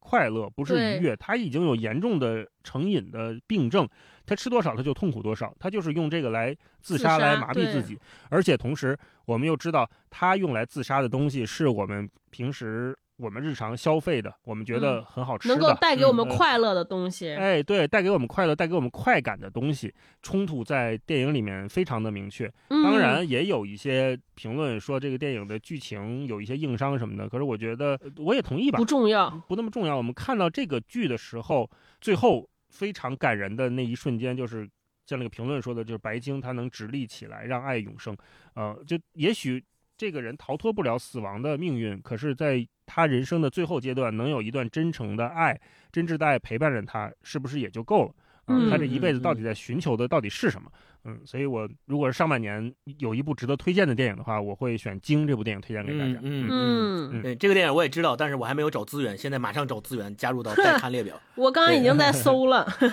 嗯，好，那我们这个嗯第二轮推荐就推荐到这儿，那我们再进入最后一轮推荐吧。我们可以稍微简短一些，嗯啊，还是那超哥先来吧。对我推荐一个，这是我上半年觉得最值得推荐的一部电影，而且确实特别适合最近看啊，就是暑伏天看。这是一个日本的电影，叫《青鱼罐头》。哦那青是鱼字旁一个青，觉得这俩这部电影特别适合，就是你你们俩看，就星光跟大一一块儿看，嗯因为它讲的是一个呃男孩子的友谊，真的是男孩儿。哦就故事的主角是、是两个五年级的小男孩儿，不知道日本的五年级跟咱们中国的五年级是不是一样？他们那个班级就是五年级，在五年级的一个夏天，呃，那个嗯夏天的时间是一九八六年，所以也有日本的八十年代，两个小男孩儿一块儿出去过了一个暑假，去做了一些探险，有点像那个我们老看的日本。电影那样，就是它的剧情没有那么强的剧情，没有发生过什么惊奇冒险，都是一些小温馨、小感动，就是片段式的细节的回忆。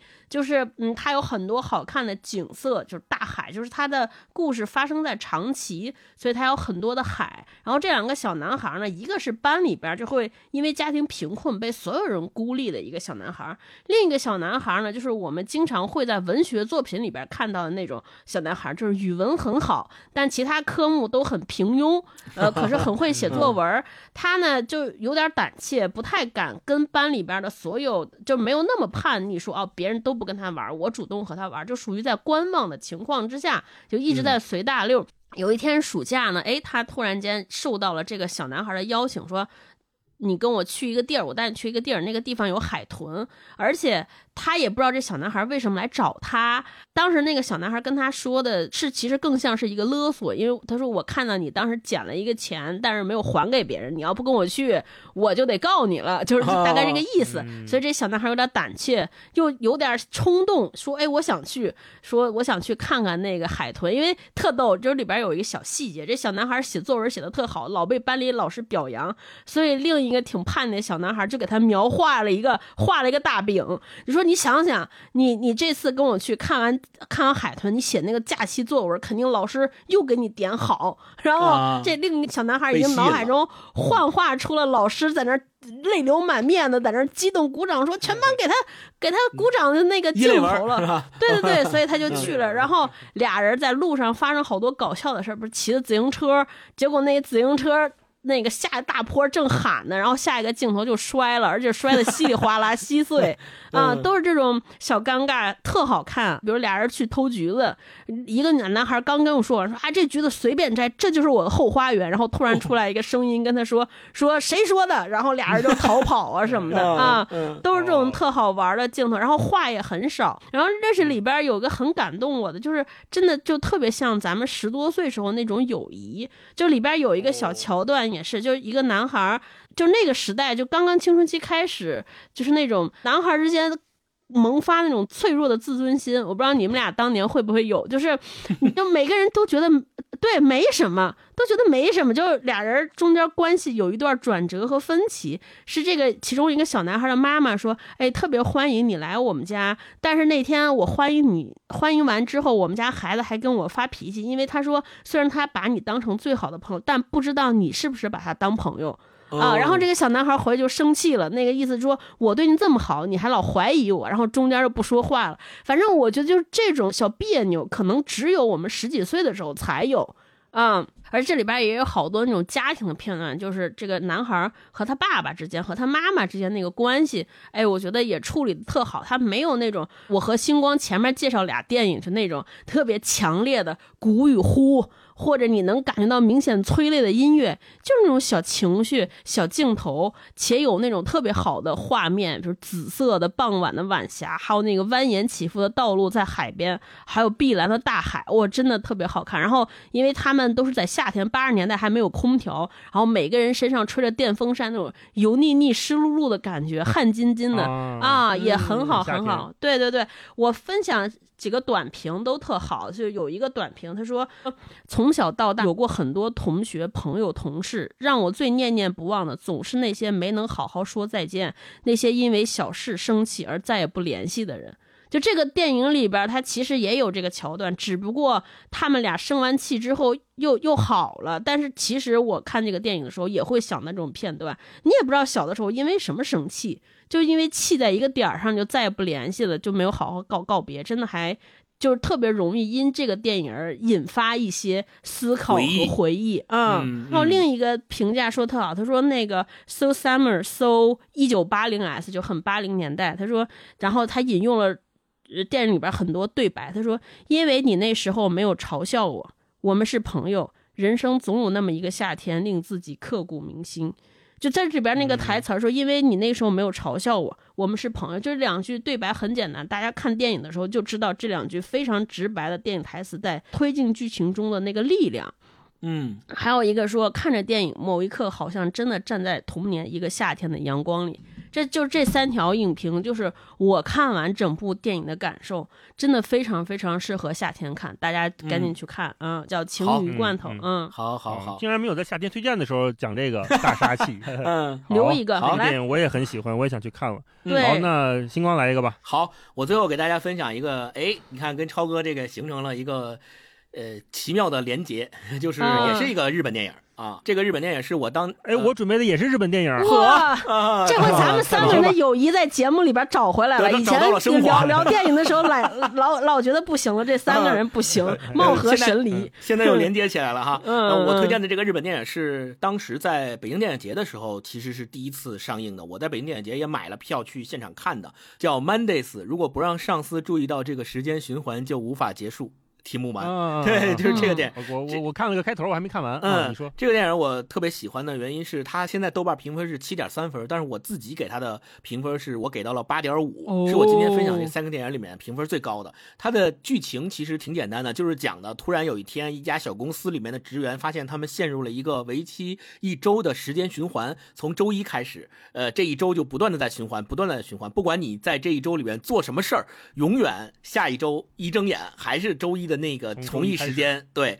然后会发现所有的事情，包括鸽子撞窗户啊什么这些事情，都是会重复发生一遍。那刚刚发现这个事实的是两个在这个公司里面职位最低的两个同事，然后他们两个人就开始说，我怎么样打破这个时间循环，开始找各种各样的方法。后来渐渐渐渐的，他们就让比他们职级更高的同事也知道了这个时间循环的存在，在这里边就发生了很多故事，比如说为什么他们不能直接把这个事儿告诉大老板，是因为在日本职场里面有一个规定，就是层层上报制度，不能就是越级汇报。对你只能哦汇报给你的上级，让你的上级知道以大的事都。不能汇报吗？上级再汇报给 上级，呃，特别好的融入到了日本职场的现状的文化，然后在这个过程里面，你也能够有很多和我们亲身所经历的职场文化的投射也都有，所以本身是一个喜剧，呃，天马行空的想象，再加上我刚才说的那个设定，里面会爆发出很多笑料十足的情节和桥段，包括很多时候你会发现，作为一个打工人，你能在这个电影里面找到很多你工作里面的实际状况，就比如说做 PPT，就那个女生，她是一个做广告营销小公司的，她要给人出提案，做 PPT 怎么宣传她那个产品，不断的去修改她那个 PPT，然后甲方不断的提修改意见，她做作为一个乙方，不断的要去迎合甲方提出来的各种要求。呃，这个片子我之所以给这么高的分数，是因为第一，我觉得它。不长，短小精悍，特别有日本的电影和电视剧的那种感觉。就我们会发现很多日本的这种艺术作品，它都不长，也都不是从一个特别宏大叙事的角度去给你讲故事，而往往是从一个小处着手，以小见大。呃。但是呢，他能够把这个故事讲的又有趣又有逻辑，就咱们说一句话叫“螺丝壳里做道场”。我觉得这个电影就特别好的体现了这一点，这是第一个。第二个，他的故事本身是特别完整的，也能引人入胜。我在电影院看的时候，就一直跟着他的情节，一直看到了最后，全程都没有过有这个跳戏呀、有出神呐、这种感受。然后第三个就是。前面说了是个喜剧，它本身就有笑的元素，我而且是我在电影院里面看的，跟电影院里面的所有观众一起在很多桥段里面大笑。然后，但是呢，里面又有很多让你哭笑不得的点，比如说社畜打工人，他竟然是用时间循环的这个设定做什么呢？不是想办法打破时间循环，或者不是想办法我好不容易循环了，那我是不是可以做一些出格的事儿？反正我下一周又循环回来了，中间做什么也没人知道。但没有，这个女主角竟然用时间循环来修改 PPT，要把她的 PPT 修改的越来越好。啊对，这个让你哭笑不得，悲哀啊嗯它 还会有一定的反思在里面啊。最后一点就是，它其实这种时间循环和咱们前面聊过很多次的重启人生的这种这个题呀、它其实是有同题的意思在里面的。就他会提出一个问题来，让你也去思考，如果我处在他们那种设定里面，我会做什么样的选择？但是这个电影它拍出了自己的风格和味道，虽然都是时间循环啊、轮回啊这样的题材。那我们来看一下好评跟差评，好评跟差评，我会发现有一个 gap 在里面，就是他们用的论据。甚至都是一模一样的，但是他们想哦证明的论点是完全相反的。观点不一样。同样的论据，比如说 他要用时间循环的这个 bug 来不断的精进自己的 PPT，好评里面会说，你看这个就是东亚文化跟西方文化最大的不同，拍出了这种不同，对吧？东亚人就想的是说，我要呃精进我的工作，我要哎，我要精进我的能力，我要越做越好，我要做一个合格的社畜学习和打工人。对对对对但是西方人可能如果在这个情境下就不干这个了，我干嘛？我出去度假去，我每个礼拜去不同的地儿，对吧？就会不一样，对是，对对对所以这个他就说，好评的人用这个作为论据来证明说他好，他拍出了不一样的文化，不一样的职场文化。但是差评的人同样也说，我来看电影就是为了看一个舒服的，对你给我看一个，为了让我说。看到了我自己，对，看到了我自己，我干嘛呢？我在这儿，我这 又何必呢？同样的，嗯还有论据，比如说他们的这个结尾的最后，他们发现要打破这个时间循环，是要帮助老板实现老板没有实现的愿望。这 他成为一个漫画家嘛，他要帮老板画漫画，最终实现的这个愿望，他们才能跳出这个时间循环。然后好多人就说：“哎，这个好，这个证明了说我们最后他还是找到了他们想要去实现的那个梦想的东西在啊，他们想要去完成这个事情。”但是差评同样也说：“你看，最后还是一个社畜打工人嘛，最后。”解开这个谜题的钥匙，还是要给老板完成他的愿望，凭啥？对吧？就是差评也有这个，所以好评跟差评他们两个的差异，你能特别好的反映出来一点，就我自己的一个启发，就是我到底是什么？你想在你的工作当中获得什么？如果你也处于一个工作的时间循环里面，那你。会选择做什么？是选择出去度假，抛弃工作，还是会选择在工作里面做一个精进自己、不断进步的人，把自己的 PPT 改的特别好啊？就这个是你的不同的选择。而那些给这部片子打差评的人，他们的差评的来源很可能不是因为这个电影拍的本身不好，而是他们把自己带入了这个电影。他们觉得我作为一个社畜打工人，你还给我看社畜打工人的东西，我才不愿意看呢。所以你这就是差评。所以我有些时候我们会发现说，那是不是对这个工工作究竟是什么，以及对时间循环里面我们怎么去选择这个问题的回答，这些给好评的朋友和给差评的朋友，他们的选择，我就我自己判断，大概率可能都是相同的，他们都不会去精进自己的 PPT，但是正是因为他们给出了不同的评价，一。这部分人觉得这个电影好评，那部分人觉得这个电影差评。那我觉得给好评的那些朋友，可能在这个压力巨大的时代，他们更愿意选择自己做一个乐观派。就毕竟有这样的电影出来，我看到了，我获得了快乐，我笑出来了。虽然这个笑里面可能还带着一丝哭泣的成分，但是毕竟我还是一个乐观派。我认为在这个电影里面，我还有自己的。自主选择去做那些我认为值得做的事情。我这个片子是给了我们这么一个非常好的呃启发。对，这我就是分享这个啊，一个日本的非常小巧的，但是同时又让你有趣、有逻辑、让你有思考的这么一个电影。嗯，我今天晚上就要把它看完。对，因为这个电影的这个标题名就特别日本，就是那种长长的，然后一句话说完的日本电影。对，我要推荐的这个日本电影呢。也是跟刚才星光提到的重启人生一脉相承，我我觉得好像我们这几年都在讨论这个话题，叫做某个男人。这我下完了，正准备看。这个蛮不错，呃，导演石川庆，然后主演是妻夫木聪和安藤英。安藤英是我们都很非常非常喜欢、非常非常了不起的演员。我我下周要去香港嘛，香港已经上映了《失之愈合的怪物》，也是安藤英主演的，我到时候一定要去。看一看这个电影，我非常期待。可能秋天的时候可以跟大家推荐《怪物》这个电影，我希望啊，希望能推荐。那这部电影看上去某个男人是一个悬疑片，如果是你喜欢强剧情的话，大概率你会喜欢这部电影，因为它里面有很多的悬念一直在牵着观众往后走，但同时它又有更深层的探讨。我觉得可以分两条线说，先说这个剧情部分，我不跟大家剧透啊，讲一下这个设定，就是安藤英他演一个在一个小镇上一文具店里面的一个。店员，然后有一天他遇到了一个男生，这个男生嗯好像还挺内向的，很喜欢画画，两个人慢慢就好起来了。然后这个男生就跟他产生了就结合了，产生了家庭。原来安藤英还有一个孩子，然后他们俩又又有一个新的孩子，等于四个人生活在一起。可是有一天，她的这个丈夫因为在伐木的伐木林中意外去世了，她在给这个丈夫办葬礼。办葬礼的时候，丈夫的哥哥来了。哥哥在葬礼上说：“哎，怎么没有摆出我弟弟的照片呀？是不是被挡住了什么？”然后他他才把一个东西挪开，说：“哦，照片在这里。”然后他哥哥一看说：“这不是我弟弟啊！”结果安藤英他这个作为女主角，她就很懵，说：“哎，他跟我说他之前在一个家里是有家族的温泉酒店的这么一个地方，是叫什么什么什么。”他说：“然后他哥哥说：‘对呀，是啊。’然后名字什么的，哎，也对呀，经历什么的也对呀。但是这这张脸，这个照片里的人，明显不是我的弟弟。”哦，那到底发生了什么？嗯，哦，整个故事就是这么展开的。然后同时，这个，但是刚才我说的这个妻夫木聪并不是演呃安藤英的丈夫，而是演调查整个事件的律师。所以整个电影你看上去，它又有点像那种本格推理小说，就是一个日本的呃侦探或者是律师一直在挖掘故事的真相，在看这一条线。然后同时，他在讨论的更深层次的原因是一个人的身份。到底要如何形成和他怎么面对他的下一阶段的人生啊？所以我说为什么跟重启人生相辅相成，可以一块儿提，就是中间有一段话是这个律师在和当事人在在聊天的时候说说，第二次的人生，袁先生应该是拼尽了全力在活着，如果不这样的话，有些人是无法改变的，嗯嗯嗯，就是嗯因为这个袁先生他曾经是一个杀人犯的儿子，哦啊，，他带着身上的原罪，而同时他又跟他的父亲长得很像，所以他每一次照镜子的时候都会对自己产生极大的厌恶。他才找了另外一个人说把他变一个身份，当然变身份它里面也有很多的故事可以讲，后面还有一个大悬念等着大家。另外一方面呢是这个调查整个事情的这个律师，虽然是一个日本人，但是他是韩裔日本人，他也不是嗯日本土著，他这个韩裔在当时也不被日本的主流环境所接受，所以我们嗯看到的他对身份的讨论有好几层。一方面是，如果你有原罪，你会怎么样？你会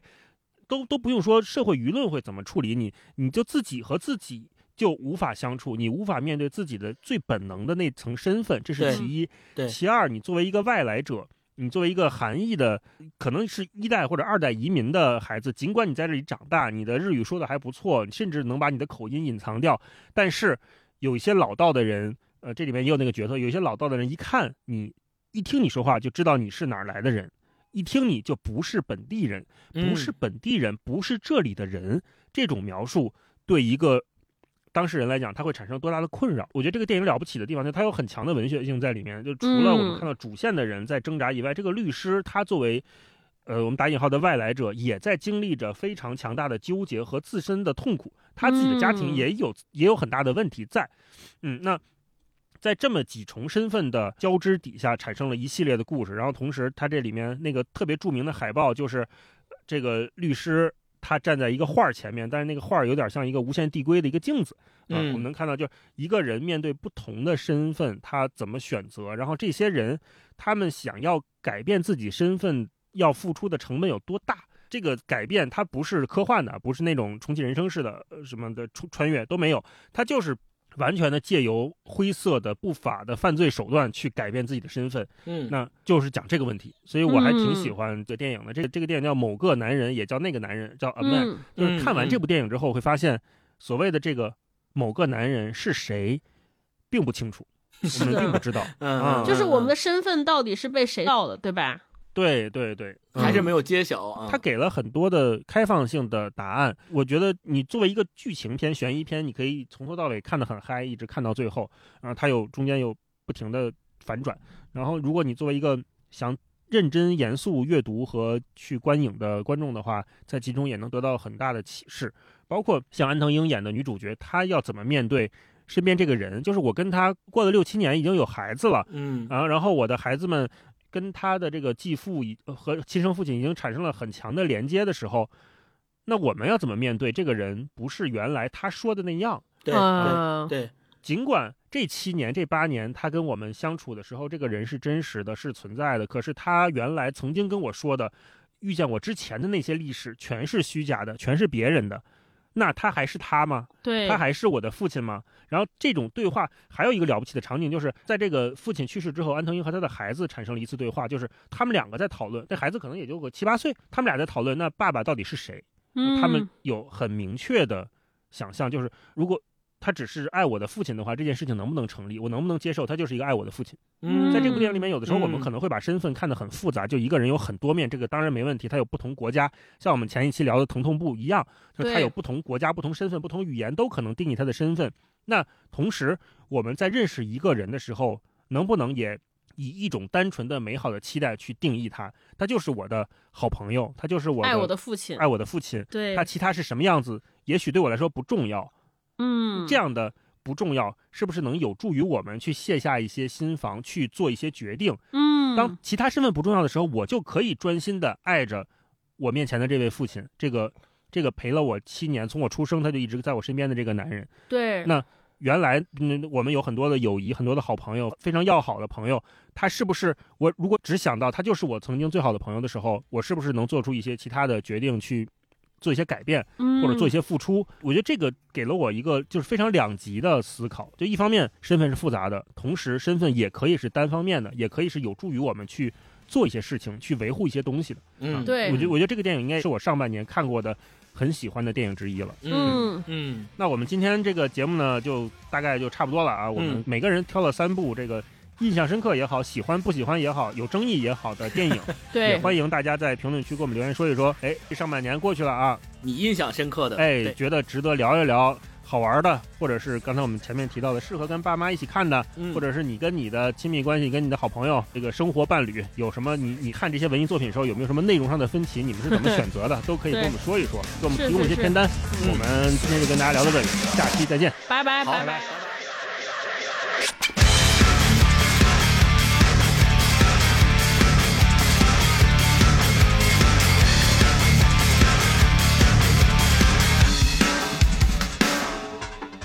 Murray.